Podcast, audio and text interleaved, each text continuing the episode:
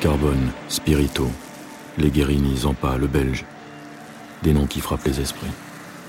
Des voyous, des truands, pas n'importe lesquels. Eux, ce sont des caïds. Dans mon taxi, je navigue Marseille, ses impasses, ses quartiers chics. Au hasard d'une course ou d'un client, au moment où je m'y attends le moins, je croise une image du passé, un souvenir lointain, comme un écho de la noire légende des parrains de la côte.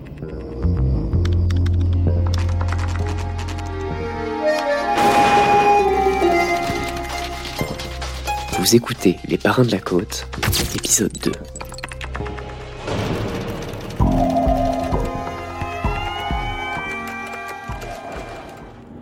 Antoine et Barthélemy Guérini.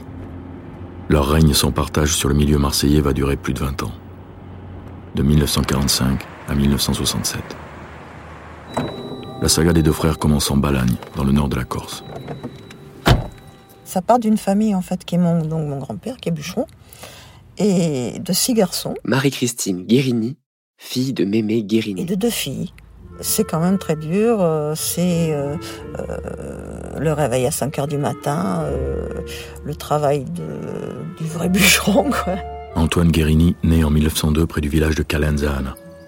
Barthélemy Guérini voit le jour six ans plus tard, en 1908. Le quotidien sur l'île est très dur. La famille du bûcheron de la forêt de Bonifato vit dans la misère et le dénuement. Et puis il y a, une forte personnalité du grand-père qui qui met, comment dirais-je, le- les enfants, enfin l'aîné, l'Antoine, est contre l'autorité du, père, et puis, et puis ça, ça, ça, ça, ça mène à, à une révolte qui veut partir donc de l'île, et ça les amène sur le continent.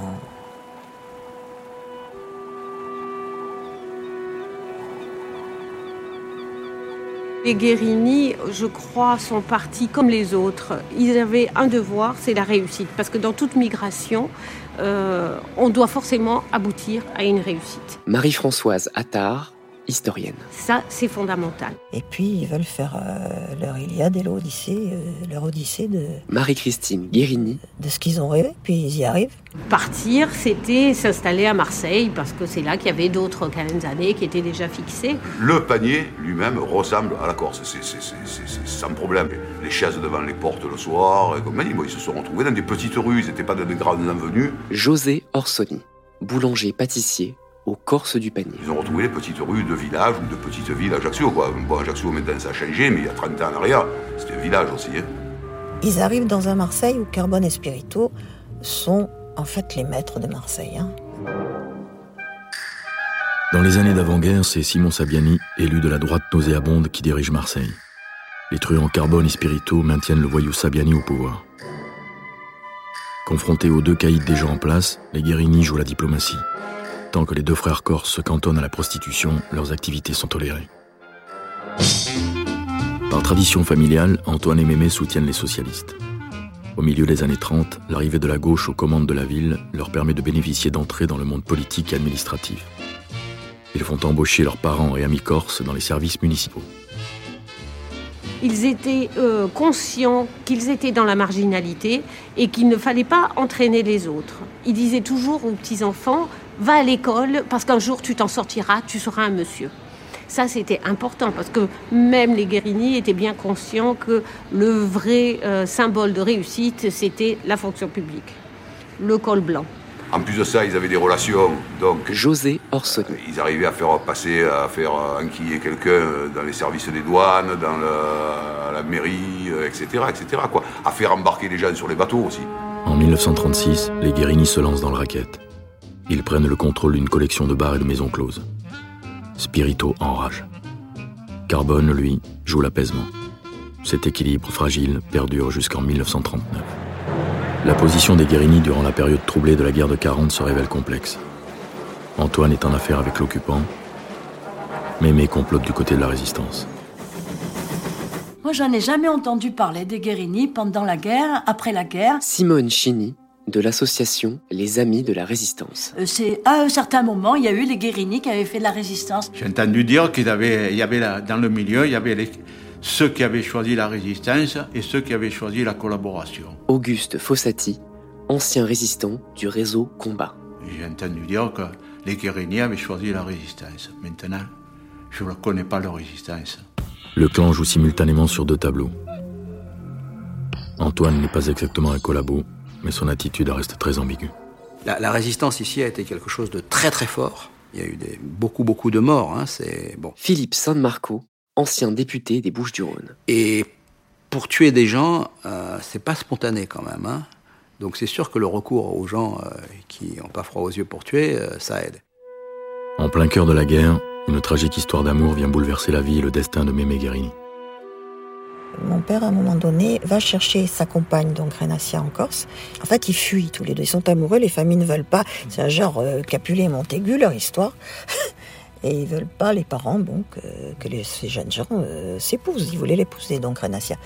Et par désespoir, ils s'en vont. Ils prennent ce bateau, le Bonaparte, qui a une sacrée histoire parce qu'il y a eu je sais plus combien de morts. Enfin, c'est des Italiens qui l'ont pris pour un bateau donc ennemi et ils l'ont torpillé. Et la jeune fille, évidemment, s'est noyée sous les yeux de mon père.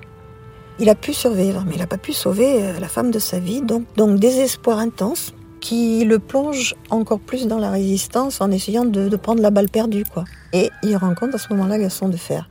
Et là, euh, tout le périple euh, de la résistance avec le groupe Combat qui est institué, le groupe de Joseph Le Fou, euh, la délivrance aussi de, certains quartiers de Marseille, enfin tout ça. Il s'est passé à ce moment-là des, des, cousinages inévitables. Philippe San Marco. Qui, qui, ont eu leur ombre portée pendant longtemps, hein, parce que vous vous débarrassez pas comme ça au lendemain des gens, euh, c'est pas des mercenaires que vous mettez sur un bateau, ils repartent. Hein. Août 44, c'est le débarquement de Provence. Marseille est libérée. Gaston de Fer et les forces de résistance prennent le contrôle des administrations et de la presse locale. Les Guérini s'alignent dès le début dans le sillage de Defer. Les luttes politiques pour la reprise du pouvoir se développent. Jean Christoffel, un communiste, devient le maire de la ville.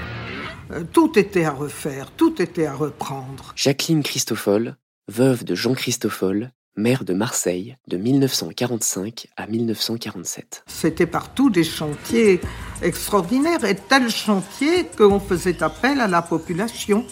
Et la population elle-même participait. Ah, des ennemis Oh, oh Oui, ça ne manquait pas. Il est bien évident que euh, les communistes n'avaient pas que des amis, loin de là. Donc Gaston de Ferme, socialiste, donc c'est euh, l'époque où les socialistes et les communistes se tuent. il prend des cailloux sur la tête, ça, y va, un coup de mitraillette. Hein. C'est pas, c'est pas ce que. Non mais aujourd'hui, les gens y croient. Non non, c'est pas, c'est pas l'Assemblée nationale le mardi après-midi. Hein. Ça n'a rien à voir. Hein. C'est physique. Leurs concurrents Carbone et Spirito désormais hors jeu, les Guérigny règnent en maître sur le monde de la nuit. Le jour, ils aident les socialistes en difficulté à mater les révoltes syndicales et la grande grève de 1947. Supposons aujourd'hui qu'il y ait de faire à Marseille. Lucien Aimé Blanc, ancien commissaire de police. il ne voudrait pas voir les, les, gens des quartiers nord venir lui casser les couilles. Bon, alors peut-être qu'il leur donnerait un peu de pognon aux associations pour pas que. Mais en même temps, il dirait aux voyous, oh, réglez-moi ça. D'un coup, on entend des cris et des chants à l'international, à la Marseillaise, qu'est-ce qui se passe? Et la, la, foule, disons, avait démoli toutes les boîtes de nuit. Auguste Fossati. Et c'est là qu'après on a appris par la presse que les Guérini, enfin il y en a qui disent que c'est Guérini, ou enfin ceux qui se trouvaient là-dedans, ils ont tiré euh, sur la foule, enfin la foule, sur les jeunes là, qui, cassaient les, boîtes de nuit et qu'ils ont tué le jeune Vincent Boulan.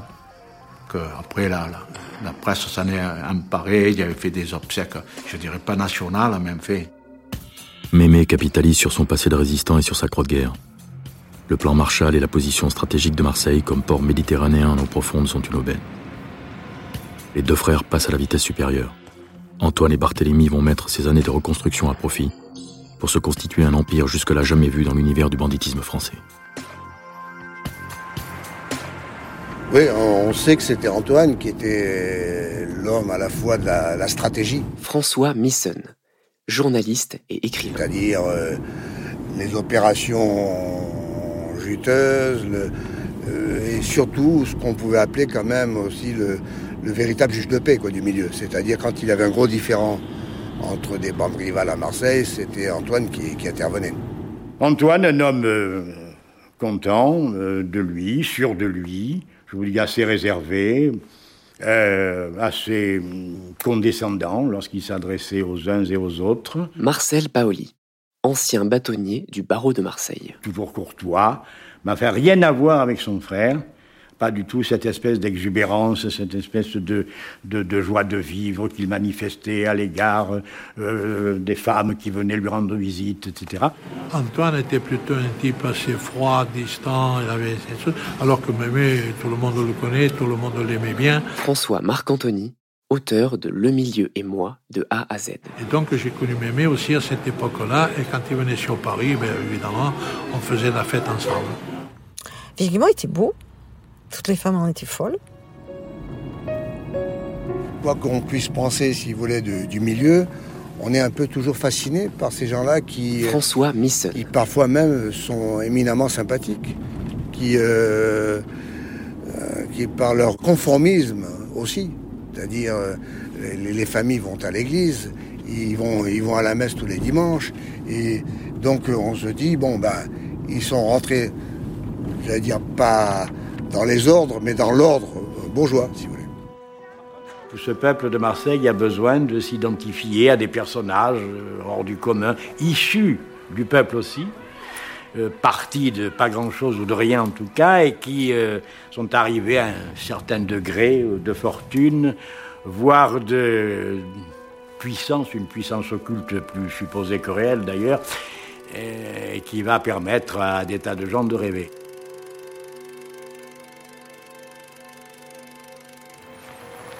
Gaston de Fer, déjà pendant la, dernière guerre mondiale, euh, mon père lui a sauvé deux fois la vie. Pas mon oncle, parce que mon oncle euh, et de Fer, ça allait pas du tout. Mais il ne l'appréciait pas, et de même pour Gaston de Fer. La seule question à se poser, me semble-t-il, c'est la suivante.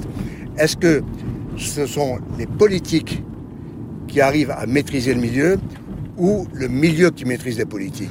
De l'époque où j'ai vécu à Marseille, je prétends que c'est le milieu politique qui maîtrisait le milieu. Le milieu politique, c'était Gaston Defer. Il y avait des, rapports très étroits entre. Hein. Par exemple, il venait à la maison 34 rue Sénac. Enfin, ça, ça, des fois, ça, pour parler vulgairement, ça gueulait pas mal. Hein. Ça gueulait pas mal. Protégés, intouchables, les Guérini peuvent raqueter et trafiquer en toute impunité. Les prostituées se comptent par milliers. Le clan Guérini approvisionne près de 250 établissements en France et en Afrique du Nord.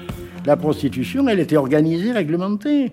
Euh, les maisons closes étaient... Marcel Paoli. Euh, elles s'appelaient maisons de tolérance, elles étaient tolérées, elles étaient plus que tolérées, elles étaient officiellement euh, existantes. Et par conséquent, le fait d'avoir en sous-main des intérêts dans ce genre d'établissement, ben, les gens ne considéraient pas ça, dans l'ensemble, ne considéraient pas ça comme particulièrement monstrueux. À l'époque, c'était 5 francs la passe, si je me rappelle. François Marc-Anthony. Quand vous avez 15, 16 piges, hein, il faut y aller. Hein. On ne baisse pas tous les jours avec n'importe qui. Hein. Puis avait, dans ces endroits-là, souvent, on y allait parce qu'il y avait des belles femmes.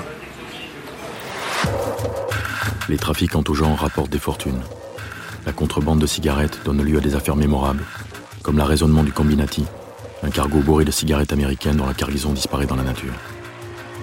Le Combinati, c'était à la fois tragique et drôle parce qu'il y avait tellement de, personnages du milieu qui, qui, avaient affaire avec ça qu'à un moment donné, ils savaient vraiment pas trop où ils étaient, Antoine et, mon père. Je voyais des, des personnes, enfin des, des gardes du corps, partir la nuit, revenir le matin avec des cartouches. Euh, euh, des cigarettes comme ça, toutes trempées. Bon, euh, les cigarettes, c'était folklorique. Hein. Les truands osent tout. L'affaire des bijoux de la Begum, où la Gacan et sa femme se font dérober une fortune en pierres précieuses, fait les choux gras de la presse. Toutes les affaires criminelles importantes de cette époque gravitent autour du clan Guérini. Eh oui. Sauf que, malin, Antoine et Mémé n'y sont jamais directement impliqués. Au début des années 60, les deux hommes sont à leur apogée. Leur carnet d'adresses est incroyable. La rue Sénac est leur quartier général. Antoine y tient une boîte prestigieuse, le Versailles. Passage obligé pour toute la jet-set locale. À l'époque, l'entrée principale était là-bas en face, juste en face de la, grande montée d'escalier. donc c'était l'entrée, les vestiaires étaient à droite, Et puis là, on est entré dans la, dans la grande salle. Michel Piacenza, directeur du New Cancan. Là, euh, voilà, à la place, vous voyez, des escaliers, des rampes, c'était euh, à peu près par là un orchestre. C'était des, tables nappées avec des bougies. Le comptoir n'était pas du tout moderne comme ça. Euh, c'était très beau, c'était avec beaucoup de produits euh, de luxe. C'était quand même un établissement très classe. C'était l'endroit UP, puis c'était l'endroit, bon, vous connaissez euh, les, connaissances et les fréquentations de tous bords de la famille Guérini, et donc ils recevaient en priorité leurs amis, les amis des amis. Toutes ces paillettes ne sont qu'une façade. L'envers du décor est beaucoup plus glauque. Les fabuleux profits générés par le trafic de drogue et l'émergence de la French Connection attisent les envies. La tentation est grande et les relations proches avec des cadors du grand banditisme comme Lucky Luciano facilitent les échanges. Le milieu se lance dans le commerce de l'héroïne. Nous, on n'a jamais euh, déjeuné, dîné, drogue. Non, on n'a jamais mangé de ce pain-là. Bon, Antoine, c'était différent. C'était le chef de famille, il faisait ce qu'il voulait. hein. Mais, mais, Guérini était dans la cam. Il était si bien, d'ailleurs, qu'à un moment donné, il avait proposé, aux, il avait proposé aux agents américains, qui étaient en poste à Marseille, à l'époque, de, de racheter toute. euh, euh, il, leur avait dit Moi, la cam, je vous la vends, vous me la rachetez, on n'expédie plus rien aux États-Unis. Qui n'était pas un mauvais système. Il y a beaucoup de gens du milieu qui ont vécu de ça, sûrement. hein. Sûrement, il y en a même, qui- on peut le dire, parce qu'il y en a qui sont allés en prison. Donc, euh, Moi, si j'allais pour un braquage, on savait que c'était un braquage. Ceux qui c'était pour les stupes, c'était pour les stupes. hein. Voilà. hein. Oui, Guérini était au courant, bien sûr. Il était impliqué dedans. Mais euh, touché peut-être pas directement. euh, euh, enfin, en tout cas, il n'a jamais été condamné pour ça. 1965. Gaston Defer gagne les élections municipales. Il lâche les Guérini. Le clan perd alors un soutien stratégique essentiel. C'était Gaston Defer qui arrivait. Aujourd'hui, je ne sais pas s'il arriverait. Et d'ailleurs, une fois, il m'avait. On regardait les, les- les cartouches là, des- des- de tous les noms des maires euh, dans la salle du conseil municipal. Et c'est vrai que la, la première partie du XXe siècle, il y, a- il y a un renouvellement de maires tous les 18 mois. Alors qu'il n'y a pas d'élection. Hein. Dit, mais. Philippe San Marco, premier adjoint de Gaston Defer. Je dis, mais oui, comment ça se fait ça? Elle m'a dit, tu sais, il faut faire attention, hein, c'est c'est très très dur ici, tu sais. Et ceux qui étaient avant moi, c'était pas des imbéciles. hein. Hein? Donc euh, ne- n'oublie jamais ça. Voilà. T'es conscient de ça. hein. Ah, Donc en même temps, il, il avait une espèce de, de, de, de tsunami là sous les fesses. hein, ça. Et il a réussi à ce que. ah, Voilà. On n'a pas coulé et on a été un peu plus loin qu'on était. Voilà. On peut résumer le bilan de Gaston Defer comme ça. hein. Pour le clan Guérini, c'est le début de la fin.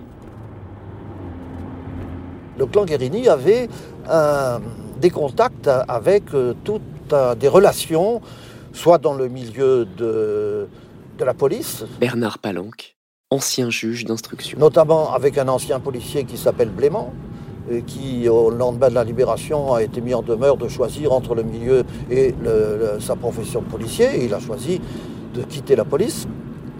Et il est donc euh, resté un ami d'Antoine, et ils ont, pendant des années, euh, fait beaucoup d'affaires. Antoine, lui, euh, il est, il est mégalo. Antoine Guérini est mégalo. C'est certainement le, le- le gars le plus intelligent de l'équipe. Encore que Mémé, c'est un vieux roublard. hein. Et Antoine, euh, Antoine, lui, veut mettre la main sur les cercles de jeu parisiens. Antoine Guérini a, pense-t-on, été l'instigateur de l'assassinat de Blément à la suite de mésententes euh, dans le- l'exploitation des cercles de jeu. Mon père m'a emmené avec lui ce jour-là. Il m'a dit euh, Ton oncle veut faire quelque chose d'épouvantable. Il faut que tu sois témoin de ça. Et euh, ils ont décidé donc euh, du contrat sur Blément. Robert Blément est abattu le 4 mai 1965, mitraillé alors qu'il rentre dans son domaine de Pélissane. Et d'entrée de jeu, là, euh, euh, Antoine Guérini euh, euh, l'ancien commissaire de la DST, qui lui était, était du, clan de, Paris, de Grand Cercle, Andréani. C'est une lutte pour les casinos. L'épreuve de force est rude. La guerre des jeux est déclarée. Conséquence brutale de la vendetta, les exécuteurs du commissaire Blément sont abattus début 66. Les représailles à l'exécution de Blément vont refermer une nasse mortelle autour d'Antoine Guérini. C'était un homme très sombre, Antoine. Rien ne, rien ne l'ébranlait. Rien ne l'ébranlait, il avait peur de rien. Le 23 juin 1967, dans l'après-midi, Antoine Guérini va faire le plein de sa Mercedes, accompagné de son fils. Alors qu'Antoine ouvre la portière, une moto rouge s'approche et se garde tranquillement à proximité de la voiture.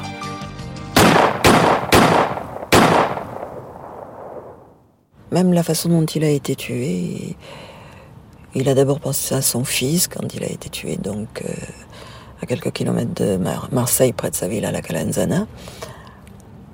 C'était un homme très rude. 27 juin 1967, les obsèques d'Antoine ont lieu en Corse devant plus de 2000 personnes. Pendant l'enterrement sur l'île, deux petits truands, Louis-José Tarragonès et Claude Mandroyan, cambriolent la villa marseillaise d'Antoine sans réaliser la gravité de leur geste. Les hommes de main des Guérini retrouvent Claude Mandroyan. Et au, lieu de lui donner une correction, je ne sais pas, ils considèrent que c'est un crime de lèse-majesté, et puis ils vont le flinguer au Cap Canaille. Et le flingue bêtement, ils se font tous redresser. Le 4 août 1967, les policiers débarquent au Grand Hôtel Méditerranée pour arrêter Mémé et cinq de ses complices. Alors s'ils l'ont amené au Cap Canaille, ça se comprend euh, parce que euh, on domine la mer de 500 mètres, c'est la plus haute falaise d'Europe, je crois. Et euh, il y a une rambarde. Et si on vous met là et qu'on vous questionne avec un pistolet dans les reins, ben, vous devez quand même avoir un peu froid dans le dos parce que vous comprenez que vous allez disparaître. Et au fond, c'était une bonne solution de se débarrasser du corps après l'avoir fait parler.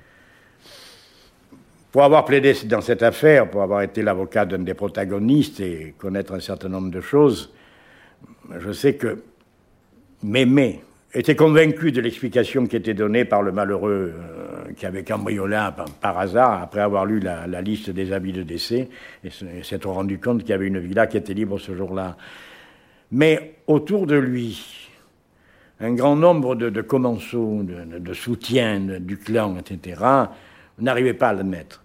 Et avait conscience que cette atteinte potentielle, même si c'était euh, le fait du hasard et le fait d'un petit cave, comme on dit dans, dans le milieu, euh, était quelque chose qui ne pouvait pas rester impuni et qu'il fallait faire un exemple.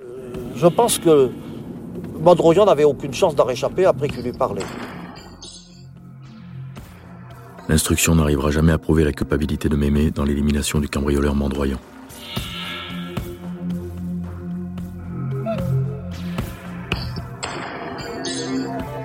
Fin 69, le procès s'ouvre à Paris. C'était en fait euh, le vouloir de la chute des Guérini qu'on ne voulait plus en place. Surtout plus les voir. Le verdict tombe le 16 janvier 70. Les avocats, qui étaient Michel Pellissier, l'éminent maître Polac, Lombard, ont jeté leurs robes par terre, ont piétiné leurs robes euh, au palais de justice de Paris en disant c'est honteux, c'est scandaleux. Pour lui, ça a été, euh, si vous voulez, sur le plan moral, euh, cette chute était pour lui quelque chose de très très éprouvant. À un moment donné, j'ai voulu le faire évader avec ma mère, donc Lily. On a voulu le faire évader. On devait le, c'était drôle. On devait le faire évader dans un, panier de linge de frêne.